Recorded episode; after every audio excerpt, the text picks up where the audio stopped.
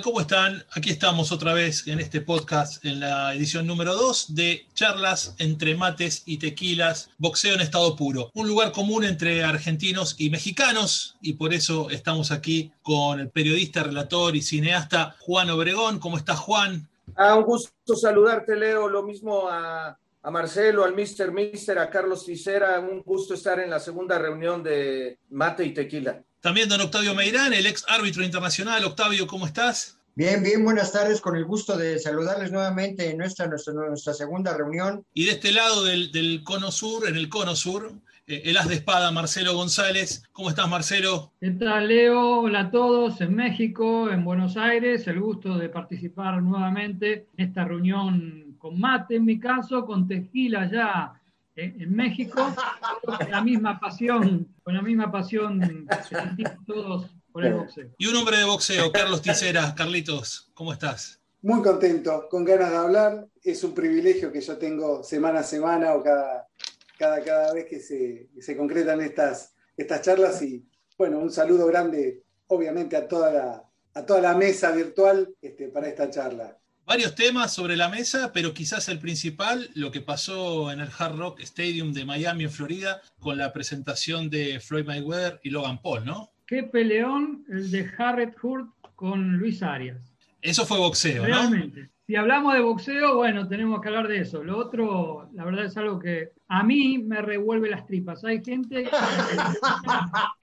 gente que, que, lo sigue por, por admiración a, al youtuber o por admiración a Mayweather en este caso, pero la verdad a mí no, no me gustó para nada lo que vi. Obviamente lo consumí, lo veo por morbo para ver cómo está Floyd, pero la verdad que para mí fue una estafa y eso que no pagué pay-per-view. Me imagino los usuarios de, de, de, Showtime en Estados Unidos que hayan tenido que pagar pago por evento, ver esa, esa, a esas dos figuras amarrándose y haciendo una parodia de boxeo. Cuanto menos esa es mi opinión, los quiero dejar a ustedes. Primero que nada debo de aclarar que Floyd Mayweather nunca ha sido mi, mi pasión. Reconozco que navegó con muy buenos uh, aires en el, bajo muchas circunstancias de tanto dinero y tal ese tipo de cosas que a mí en lo personal no, repito, no me gusta, no me gusta. El espectáculo este que presenciaron el circo, por morbo lo vi, no me gustó, no me gustó.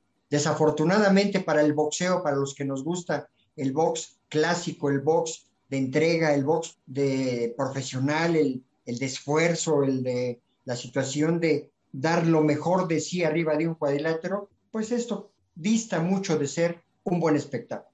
A mí me, me causa un fuerte rechazo ver la situación por momentos, en muchos momentos, grotesca que se vio. Considero que todos los que nos hemos formado este, y tenemos ya más de 30, 35 años, hemos visto otra clase de boxeo, hemos visto otro tipo de espectáculos y ver esto es como que no lo podemos asimilar. Yo un poco me siento reflejado en lo que dice Marcelo cuando dice que se le revuelven las tripas. Me causa mucha pena porque siento que es un deporte que todos queremos, todos amamos y ver que se suceden estas situaciones es como para que aquel que no es un televidente asiduo del boxeo, que no le lleva el boxeo como lo llevamos nosotros, como que pierde prestigio, pierde categoría, es como que se empieza a tomar a la ligera, como que cualquiera se puede entrenar, pegar unos golpes a una bolsa y subirse a un ring a combatir con Mayweather, que mucha gente dice, no Mayweather, sí, el mejor de la historia, no se puede, no se boxea con el nombre, pero siento que le están faltando el respeto al boxeo. Yo siento que es como estas tendencias frívolas en el fútbol que quieren poner un mundial cada dos años. A mí me encantan los mundiales cada cuatro años y me y odio cuando echan a México los que me conocen que, que me van a odiar ahí en Argentina, pero que saben que me gustan los tres leones yo vibro con Inglaterra desde que los vi jugar aquí, con Paraguay, con, y, y, me gusta esperar y cuando los eliminan digo, caray, tengo que esperar otros cuatro años y no sé qué. Entonces comprendo esta cultura de las exhibiciones cuando estaba en, en su apogeo la pandemia y que casi que no había otra opción y que, que el, el, boxeo y toda la gente que hay alrededor de este deporte necesitábamos dinero, necesitábamos fuente de ingresos, necesitábamos, pero ya, ya veo con cierta preocupación el global que tiene, por ejemplo, de los organismos y ninguna de las funciones de exhibición me ha llenado el ojo, me ha matado, así, si acaso eh, la primera del travieso con Julio César Chávez, pero ni la de Tyson, vamos, ¿no? Que ya se estaba especulando como si fuera el Tyson de los ochentas o, caray, pues es un tipo de, de 50 y medios que, y, ya me la sé con Mayweather, entonces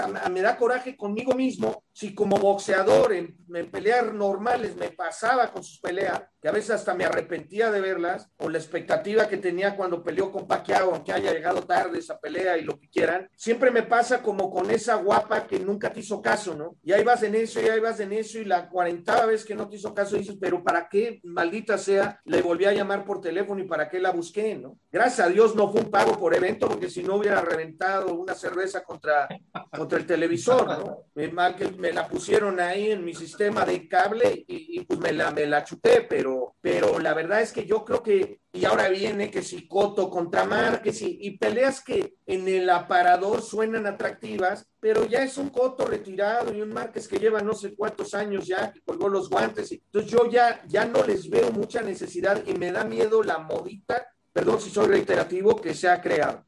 Sí, mira, yo lo, no, no, la disfruté para nada, no, para, no me causó ninguna emoción, ni, ni, la pelea, ni la pelea fue emotiva en ningún aspecto. Creo que todo se resume a lo que había en el centro del ring, que era un gran signo pesos. Se resume todo eso, a, una, a un gran negocio que hizo Floyd Mayweather, devenido a showman ya fuera del boxeo. Uno, como decía Juan, se trató de una exhibición, pero me dio la sensación que pasado el tercer o cuarto asalto, Mayweather intentó poner knockout a Logan Paul y no lo logró.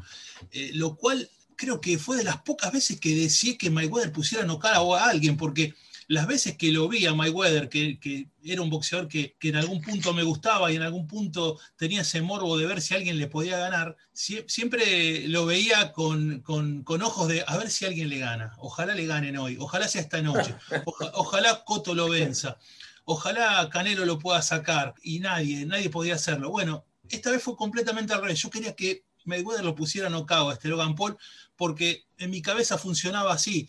Eh, estaba viendo a un boxeador y a un tipo que venía a subirse al ring a enfrentar a un boxeador. Y, para mí, un boxeador se escribe con mayúsculas y no puede ser que cualquiera suba al ring a, a intentar desafiarlo. Y así todo no, no pudo fue un gran negocio. Eh, Mayweather en toda su carrera, quizás al principio habría que revisarlo, ¿no? Pero en, en, lo que fue la época dorada jamás llegó una publicidad en su pantalón. En este caso, tres o cuatro publicidades que le, le, le embolsaron alrededor de 30 millones de dólares. Así que estamos hablando de un mega negocio y, y, lo que más ruido me hace, como le hace ruido a Juan, a Marcelo, a Don Octavio y a Carlos, es que quizás este sea el puntapié inicial de algo y es un puntapié inicial de algo nefasto para mí. Bueno, Floyd creo que se sinceró antes de, de la pelea o de la exhibición diciendo que es un robo de banco legalizado. Sí. Bueno, si, de, si después la gente va y compra, bueno, está en la gente, ¿no? Yo hice una encuesta en mis redes sociales, en Twitter más precisamente, para la gente de Latinoamérica, obviamente, acerca de que si esta exhibición era en nuestros países pay-per-view, si hubiesen pagado, contestaron por el sí 4.2 y por el no 95.8. Sí, es una pequeña referencia. Eh, han votado cerca de 400 personas, pero bueno, no deja de ser una, una, una tendencia. tendencia. Claro. primero, que esto claro. era una estafa, ya sabíamos, y segundo, que quizá aquí no está la cultura del pay-per-view eh, entronizada. El resultante de lo que fue esa exhibición para mí fue, fue penoso. Y les pregunto, ahora quiero preguntarles y poner en el tapete esta cuestión. ¿Para ustedes acerca nuevo público al boxeo este tipo de shows? Yo creo que no, pero bueno, me gustaría escuchar las opiniones de ustedes al respecto. Yo eh, creo que tampoco, ¿eh? creo, opino que no. Ya habíamos comentado, en, creo nuestra reunión pasada, que estaba yendo gente a ver a los, eh, a los youtubers famosos, los ven pelear, pero no se quedan a las funciones de, del box. En serio, en cuanto se bajan los uh, participantes, youtubers, los que los fueron a ver, la, la, gente joven supuestamente, desaparece de la arena. Mi opinión sería que no acerca a nadie que se jacte de saber y de que le guste el boxeo real, en acercarlo, definitivamente. Te puedo acotar, Octavio, comparto creo que la opinión de todos. Como dato de color, yo estoy convencido que esto no le va a sumar gente al boxeo. Hay un dato que en la transmisión se lo comenté a Leo. En la pelea de Jared Hart, que fue la que salvó la velada, no sé si se dieron cuenta que en un momento empezaron a volar cubitos de hielo al ring. Claro, era una pelea en serio y la gente que estaba se estaba aburriendo y hubo un par de inadaptados que dijeron, bueno, le tiramos algo. No les interesa el boxeo. Yo creo que esto al boxeo, cuando pasas el colador, no le deja absolutamente nada. Quizás sí acerque a algunos, pero no va a mover la aguja en lo más. No, no, estoy de acuerdo, eh, claro. Estoy de acuerdo. Sí, yo creo que sí acerca a algunos, sobre todo cuando las peleas son entre los propios youtubers y que las meten en, en una eh, dentro de una función de box, como cuando peleó Logan Paul con el otro youtuber que sí se tenían una mala sangre, digamos, genuina, ganada a lo largo del tiempo, que se habían, se habían dicho hasta lo que se iban a morir y se empezó a calentar el, más allá de, de, la parte comercial, sí había una que, que, se percibía más o menos genuina y eso que generó un morbo. En la, en la de semifondo, la arena todavía se veía vacía. O sea que la gente sabía a qué hora subía la estelar y fue la que fueron a mirar exprofesamente. Entonces, eso habla de que solo van por el show y que el boxeo eh, no les importa. Sí, además eh, el, boxeo es un deporte como vos eh, rezás en, tu, en tus redes sociales y en tu propia eh, actividad periodística, Juan, que, al cual no se puede jugar. Entonces es muy difícil organizar entre un aficionado y un profesional un, espectáculo realmente atractivo. Es distinto quizás al fútbol o al básquet o, a otro deporte colectivo donde quizás pones, mechás cuatro o cinco profesionales y dos o tres figuras famosas y pueden salir un partido, algo divertido, algo para la gente y ver cómo jugaba determinado actor, determinado, determinada figura popular. Eh, acá en Argentina, Marcelo, Carlos, tuvimos un presidente que le gustaba jugar al básquet, al fútbol, organizaba todo este tipo de, historias para, gusto personal, pero en el boxeo es imposible eh, hacer una cosa así. El boxeo no se juega, no puede haber una liga de veteranos, no puede haber una liga de, youtubers. O sí, o, estaremos yendo a eso. En Estados Unidos fueron 2 millones de, suscriptores de pay-per-view a 49.99, a 50 dólares la, la suscripción, así hagan sus cálculos una locura. Marcelo bien decía que acá en Argentina, por ejemplo, no estamos acostumbrados a eso. De hecho, cuando hay un pay-per-view, andamos buscando un link gratis para tratar de verlo, sin pagar. Muy argentino. Pero en Estados Unidos lo pagan y hubo dos millones acá de desapareció, Leo. Fíjate que acá hay una cosa que, que, lo doy como dato cultural muy relacionado con lo que es el, el pay-per-view o pago por evento. Se quiso comenzar a estilar a partir de cuando peleó Julio César Chávez con el Macho Camacho. Aquella fue la primera, que habrá sido por ahí del 92 o algo así.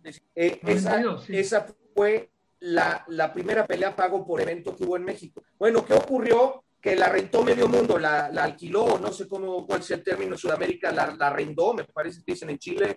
Aquí la pagó el pago por evento aquel, valga la redundancia, medio mundo. Pero porque era Chávez, contra el Macho Camacho y el morbo que había y la rivalidad México-Boricua y, todo este, todos los antecedentes de, Sal Sánchez contra Wilfredo Gómez y todo, todo lo, que, lo, que sabemos que ha habido entre México y Puerto Rico y después de eso con Coto y Margarito y, y que una rivalidad que continúa, ¿no? Se rentó como pan caliente, pero ¿qué empezó a ocurrir? Que con el transcurso de las funciones de pago por evento, un deporte que era del pueblo empezó a desaparecer de la televisión habitual y ya solo la rentaban en los boliches, como dicen ustedes, en los bares, en los pubs, y, hasta ahí empezó a desaparecer. Entonces fue cuando TV Azteca, de ahí viene la gran popularidad, por ejemplo, de Eduardo Lamazón, que además de que es un sabio del boxeo, pero mucho de su popularidad viene a raíz de que cuando normalmente la, la, televisora fuerte del boxeo en México siempre fue Televisa, con, con la función sabatina de box desde la Arena Coliseo y patrocinada por la cervecera Modelo, eh, particularmente por Corona, y fue muy grande. Entonces, desaparece y todas esas grandes derbis mexicanos de barrera con, con Eric, el travieso, perdón, con el terrible Morales. Con el terrible, con el terrible Morales. Y, con el terrible y demás, esa trilogía y, la pelea de Michael Carvajal con, con eh, la chiquita González y de no sé qué, estas empezaron a volver, muchas eran pago por evento, entonces mucha gente no las vimos, algunas de ellas, o sea, entonces empezó a desaparecer y fue por ahí de, mediados de la década del 2000 por ahí del 2004, 2005, donde TV Azteca, donde milita el Amazon, llegó un arreglo con Showtime y con HBO y las fuertes de Estados Unidos en esa época, todavía no existía DAZN, y les dijo, oye, miren, aquí ya no les renta ni Dios Padre. Tenían ya rentas ridículas, porque el, boxeo había salido del, del, del diccionario de la gente. Les dijeron, déjame pasarlas en México y yo te pago una tarifa, un fee, una cuota, y ahí vino un boom en tiempos de Coto y de Margarito, volviendo a esos nombres del mismo Paquiao, estas peleas de pago por evento, pero el pago por evento desapareció por completo en México. Ya no, ya no hay ni la opción, vamos. O sea, hasta ahora que ha aparecido esto de Dazón. Volviendo al, boxeo, creo que la pelea de Jarrett Hart y Luis Arias sal, salvó la velada de, del domingo, ¿no? Y qué batacazo que metió Arias, ¿no? Un hombre que, si bien eh, tiene un buen récord, no ganaba desde 2017, metió, la verdad, metió una muy buena victoria y lo minimizó bastante a Hart, eh, que hablamos con Carlos por privado en algún momento, quizás esperaba un poco más del norteamericano, ex campeón mundial. No, totalmente.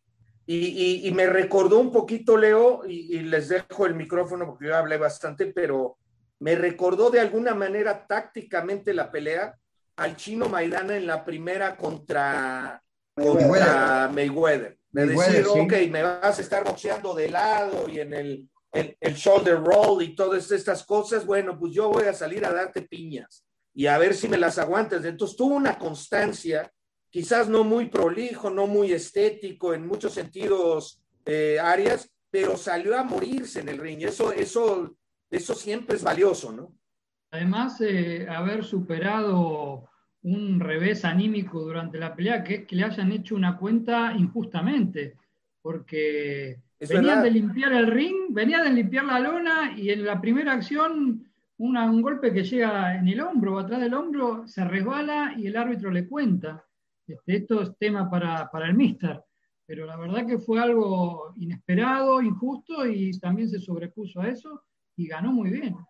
Lo que pasa es que hoy y lo comentaba con, con Carlos en, la semana, eh, el, el, trabajo de los, de los referees hoy en día eh, es realmente muy triste porque yo le decía que no se ve, salvo Héctor Afú, grandes personalidades del arbitraje boxístico. En todo Estados Unidos, llámese Nueva, el, la parte de Nueva York, de California, de Texas, y de Nevada, que son los lugares que ahorita pues, eh, es donde se está haciendo boxeo profesional y ahora Miami también, Florida.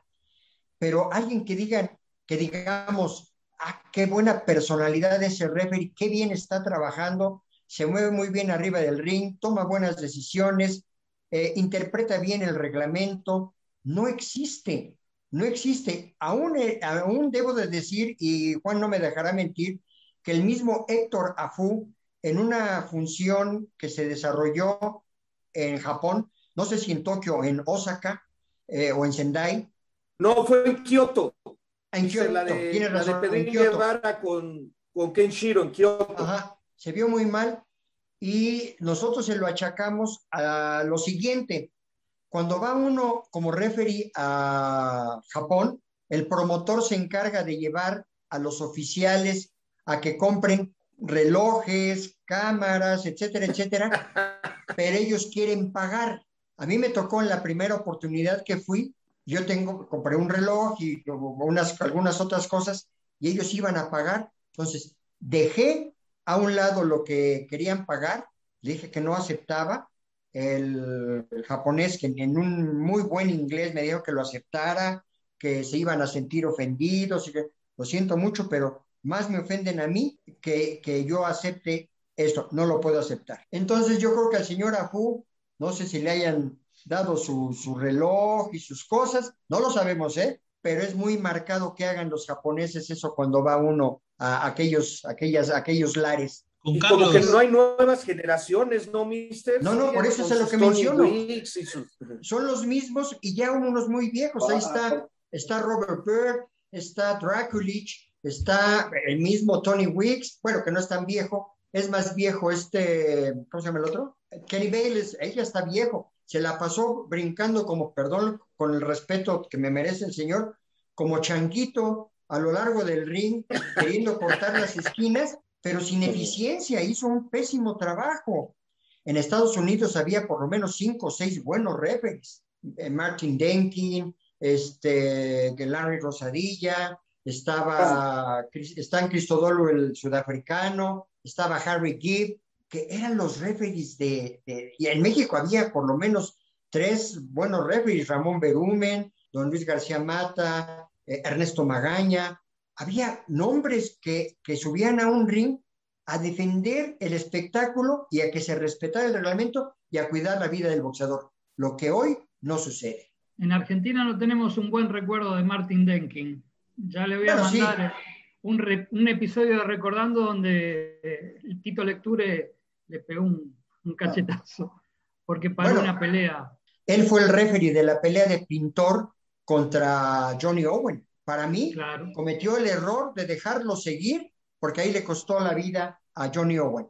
Ahí cometieron el error dos, mister. El referee en dejar continuar a un muerto y el padre de Johnny Owen que hasta hay un documental de que viene a buscar a Pintor y todo para redimirse de culpas de que dice, es que mi hijo me dijo que ya no quería seguir y yo le dije, dame un round más. Ya como entrenador el dolor, imagínate además como padre, o sea, eh, la profundidad de ese dolor es, es brutal y la culpa, ¿no? Lo reflejé en mi canal. Lupe fue a Mértir y a Gale a un homenaje a Owen y ahí se reencontró con el papá de, de Owen y lejos de sentir remordimientos o, rencor por, por Pintor fue finalmente eh, el hombre que, mató, entre comillas, a su hijo, al contrario, fue ahí conversaron y, luego me enteré que, el, papá de Owen es como que instó a seguir a, su hijo y bueno, con el final trágico. ¿no?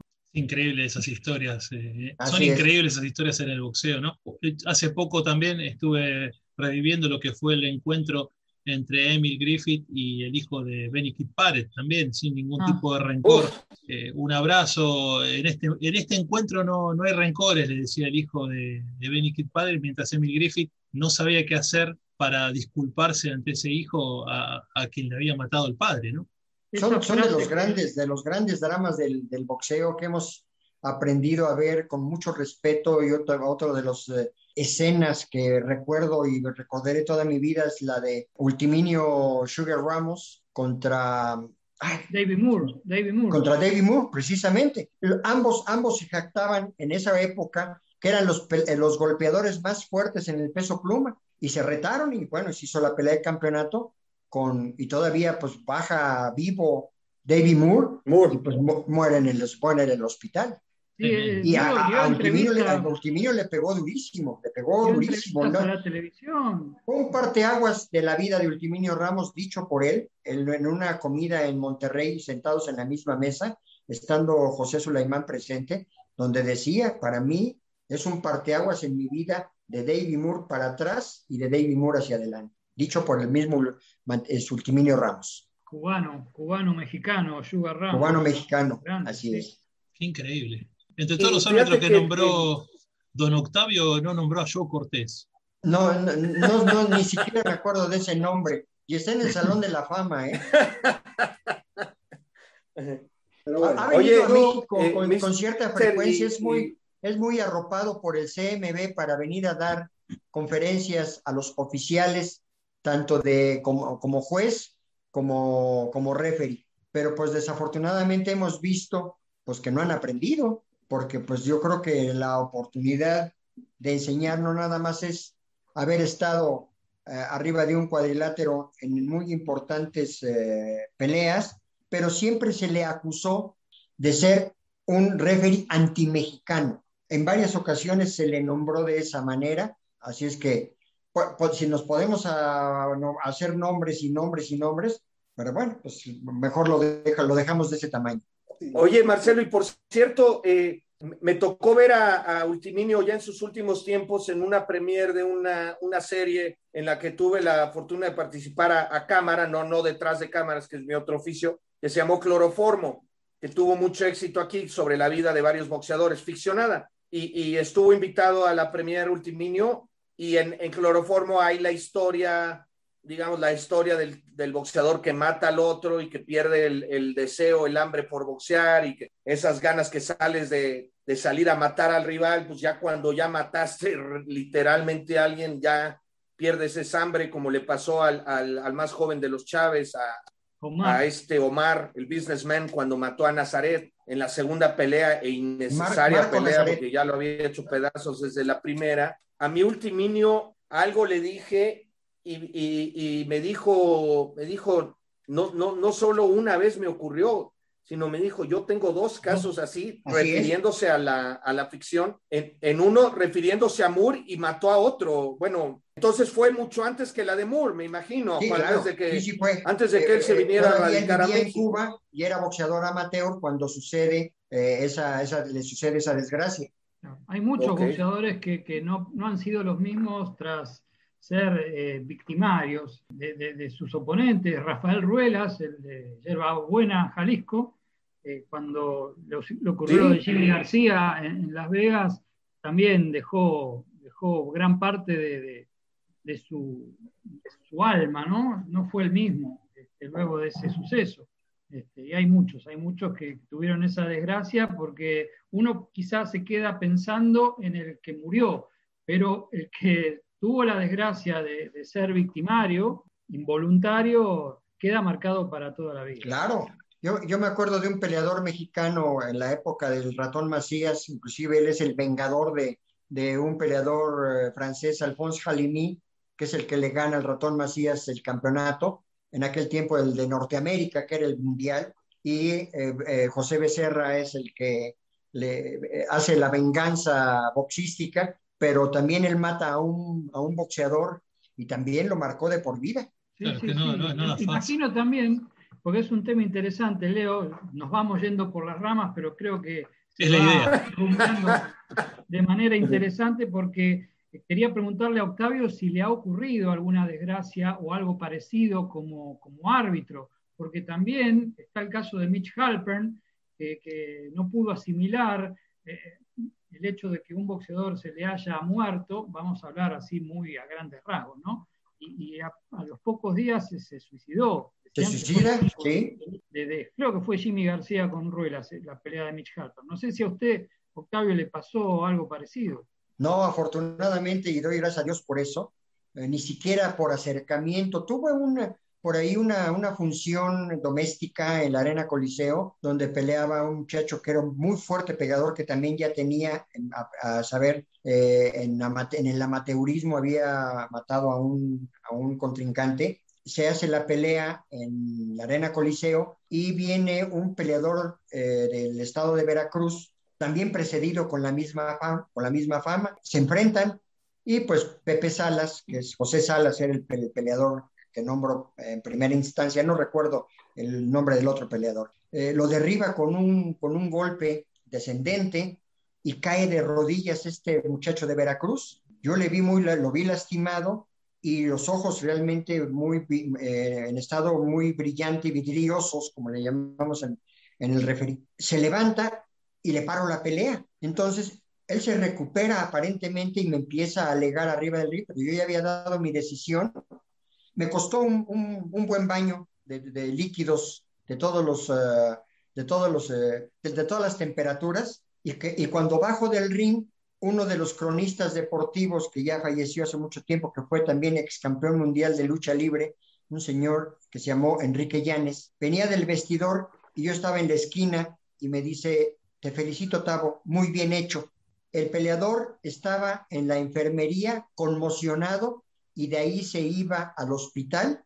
Afortunadamente no falleció, todo muy bien, dejó de boxear y después pues se hace eh, el anuncio de que el peleador eh, fulano de tal iba en camino al hospital porque se había, eh, desvanecido en los vestidores. Pero no, nada que se le parezca.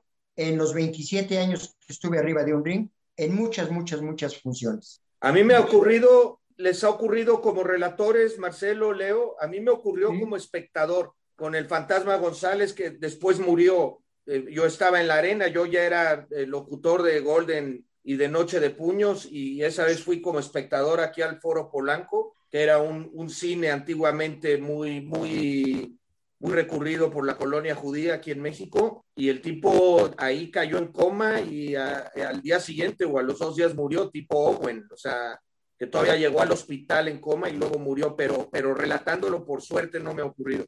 A mí me pasó, lamentablemente, por eso pregunto, le pregunté a, Octavio el tema del referato, me imagino el, victimario, pero me pasó hace poco, la última muerte en el boxeo argentino, la de ah, Hugo me tocó, me tocó relatar la pelea, una pelea durísima, un empate, tuvo con el boxeador uruguayo Abreu, nada hacía prever ya me acordé. lo que pasó, pero luego comenzaron a aparecer cosas irregulares en la campaña de este chico que había ido a pelear a Alemania hacía un mes y había perdido por puntos en una pelea dura, en un peso que no era el de él, y rápidamente lo hicieron eh, boxear contra este uruguayo que venía invicto, una pelea tremenda, empataron y una vez se, pronunció el fallo, el árbitro le levantó el brazo a los dos, Santillán se desvaneció y ya no recuperó el conocimiento, murió cinco días después. Y para mí, que nada tuve que ver con el manejo de la campaña del chico, me pegó muy fuerte.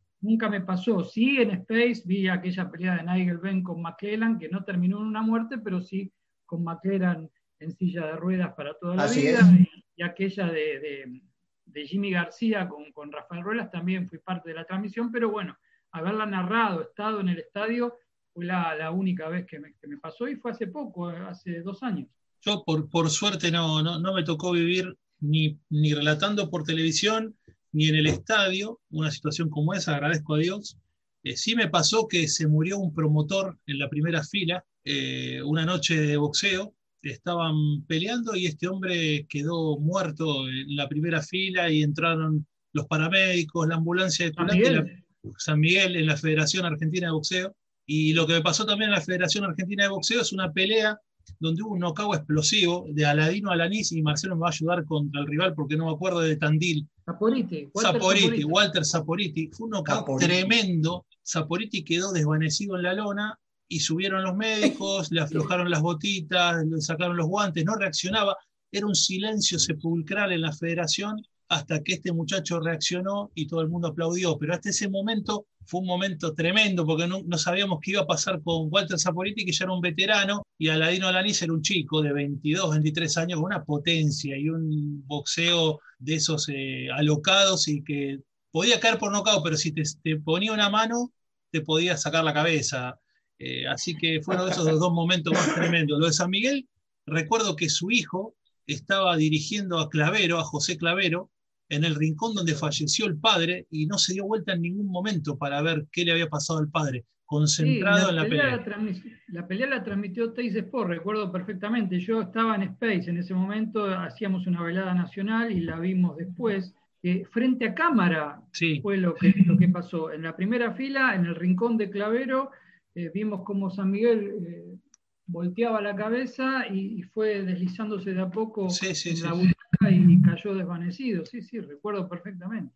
No, eh, yo lo que iba nada más, lo que iba como a resaltar de, de, todo este capítulo que se generaba espontáneamente, cosa que me encantan de estas charlas, sobre las muertes en el boxeo, es que la diferencia entre las primeras que mencionaron, no, no la de Pintor con, con Johnny Owen, sino la de la de Keith Pare con, con Griffith en su tercer combate, es que en las demás, digamos, le podemos llamar muertes deportivas, digamos, de alguna manera, o sea, eran rivales de ring y ya. En la otra no. O sea, en la otra había una animadversión, pero, pero ya feroz, porque además Pare se había metido con la homosexualidad de, Griffith, que, que se sabía que frecuentaba pares de hombres. Y, y le habló mucha basura y, por eso tiene un epitafio Javier Sagún, compañero nuestro ahora en las transmisiones de producciones deportivas, las que están llegando con, con Leo y con Andrés Muni a, Sudamérica y con nosotros en, en, en Norteamérica, dijo Griffith, me aplaudieron por matar a un hombre y me crucificaron por amar a un hombre. voy a conseguir la liga del reportaje, Carlos, y se las voy a enviar porque es fantástico. Más que reportaje, es como un Una eh, semblanza. de, de- de periodismo Semblanza. deportivo sobre esa rivalidad. Una semblanza. Pero semblanza se escu- bueno, se estila más cuando hablas de un cierto boxeador. Aquí es de una semblanza de una rivalidad, llamémoslo. Un verdadero placer conversar con ustedes. Se hizo corto, como que a veces el tiempo no, no alcanza cuando hay tantos temas y, y es tan interesante la charla. Esa es la parte, creo, más importante porque cuando es tan espontánea no hay desperdicio. O sea, todo lo que se dice, cómo se dice y por qué se dice es apreciable y es entendible y además se guarda tanto en la mente como en el corazón. Carlitos, Marcelo, Juan, abrazo para ustedes y estaremos conversando en breve. Y créeme que salvó la campana a una televisora, a un organismo de boxeo, porque ya no hablamos de la función de, del, del sábado en, en, en Londres y el, el poco sentido crítico que hubo de esa función, donde le echaron al estelarista a un carnicero ahí de, de, de, de Sofía, de Bulgaria, de no sé cuánto, y el estelar a un tabernero de Rumania, a, a Dubois. ¿eh? Es increíble la función que vimos el sábado. La del hermano de Fury, más o menos entretenida, pero el otro horrible. ¿Y por qué había un título interino de por medio si Joshua es el campeón? Si tienen un campeón regular, ¿por qué había un interinato de por medio? Nunca lo entendí. Y con un hombre que venía de perder y de casi perder la órbita ocular, que era Dubois. ¿Por qué disputaba un título interino a alguien que venía de perder? Nunca lo entendí. Pues muchas gracias, se los Sí. eternamente agradecido por, por la oportunidad de estar platicando con ustedes. Muchas gracias este, y, y hasta la próxima, que sea muy próxima. Hasta la próxima. Chao. Abrazo. Chao, chao. Un abrazo, gracias, cambio y fuera.